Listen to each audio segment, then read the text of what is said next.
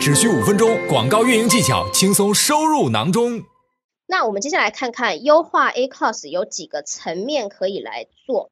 那我们现在把这个 ACOS 的这个公式做一个拆解。刚刚我们讲。分子是广告的总支出，分母是广告帮你带来的销售。那我们再把它稍微再细部的拆解一下，广告总支出，我们又可以把它拆为是你每一次 CPC 点击的费用乘以点击的数量，对不对？就比如说我 CPC 每一次点击是一美金好了，然后有十个人点，那我的广告支出就是十美金。然后呢，分母我们也再也再把它拆的细一点，就是说我们广告带来的销售额是。我们这个产品的平均的客单价乘以它的销量，就我一个这个产品卖十块钱十美金，然后卖了十个，那就是十乘以十是一百，这个是我的总销售额，对吧？我们稍微再把这个公式拆解的细一点。那我们看到这个公式呢，其实我一一再的要跟大家强调一个观念哦，这我们管理 A cost 的长期终极的目标，我们是要去提高它的分母，而不是去降低它的分子。不知道这个大家有没有感觉？因为呢，我们大家希望 A cost 是不要太高，对吧？低一点的话，表示你的广告的效率是比较好的。但是我们为了去降低这个 A cost 呢，大家千万不要去降低分子为目标。我们应该要做的是提高分母，尽量的把广告带来的总销售额往上提，这个才是降低 A cost 最根本、最长期的解决方法，对吧？那我们看一下啊。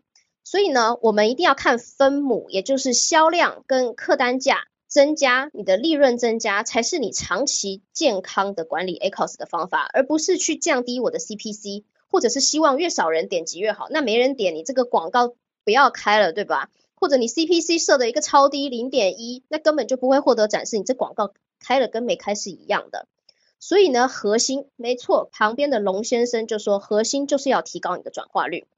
所以呢，你一味的靠降低分子来降你的 A cost 呢，长期下来你的广告流量是不足的。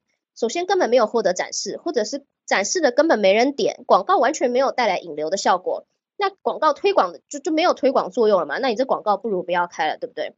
那我们接下来一个一个来看了，我们把这个公式拆解一下。首先我们先看 CPC 的问题。如果呢你的点击量一直是处在一个还不错的一个呃数值。但是呢，你的 CPC 很高。那其实 CPC 这个东西比较悬啦，就是说每一个品类、每一个每一个关键词，它的 CPC 都不一样。有些产品特别热门，比如说手机壳、iPhone case 这种关键词，它不但是大词，还是一个很多人不断的会来搜的这种词。那这种词流量就会很大，竞争可能也很大，可能卖 iPhone case 的卖家非常多，竞争就很大。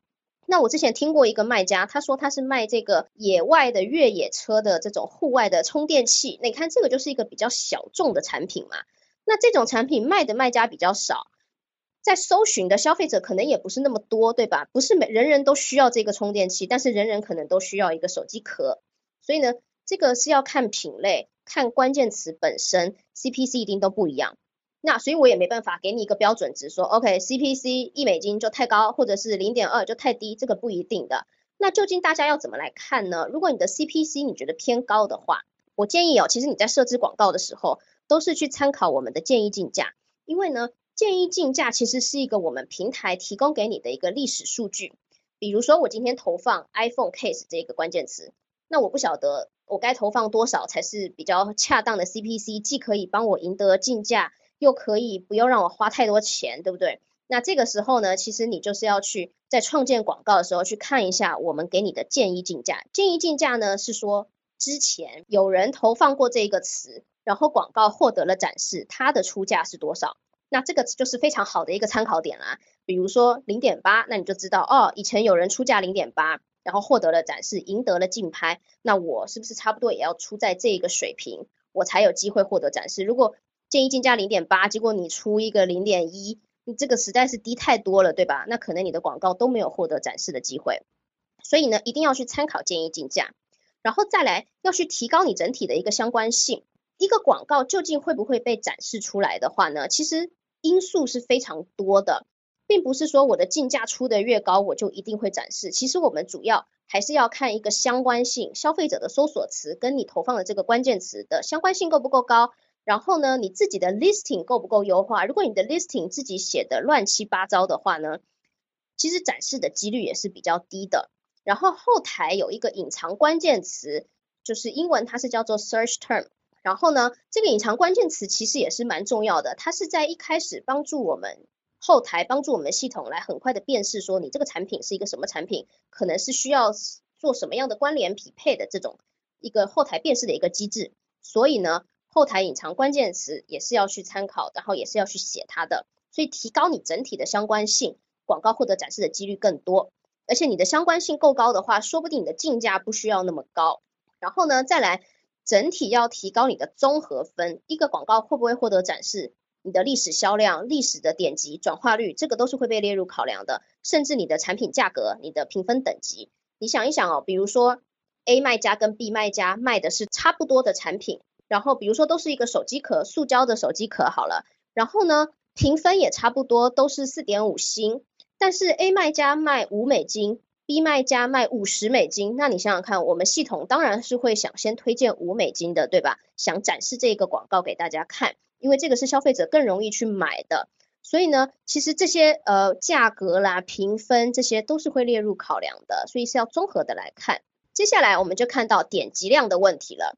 如果你的 CPC 这些是属于一个比较正常的一个水准，然后呢，但是你发现你的点击量非常非常的低。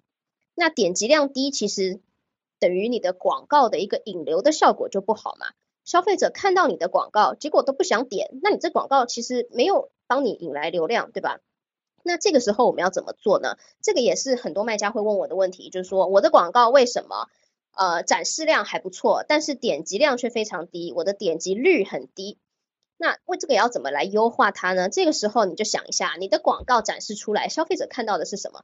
他会看到你的主图，对吧？然后标题、价格、评分、评分等级有没有 Prime，这个都是消费者会一眼看到的。那就是这些点来决定消费者愿不愿意点进去你的广告，到你的详情页去嘛。所以呢，我们点击率低的话，一定就是要先从这几个主要的点去优化它，然后再来呢，你投放的关键词跟这个商品的相关性够不够高？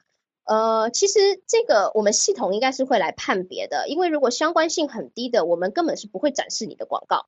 所以呢，相关性一旦要达到某一个水准之后，你的广告才有可能展示。那我觉得其实还是第一个点是最重要的，也就是你的主图标题、价格、评分、评论数。然后呢，如果你的点击率一直都是很低迷的话，我建议你可以做优惠券，优惠券在后台是可以自己设置的。优惠券是一个短期内可以提高点击率的一个非常好的方式。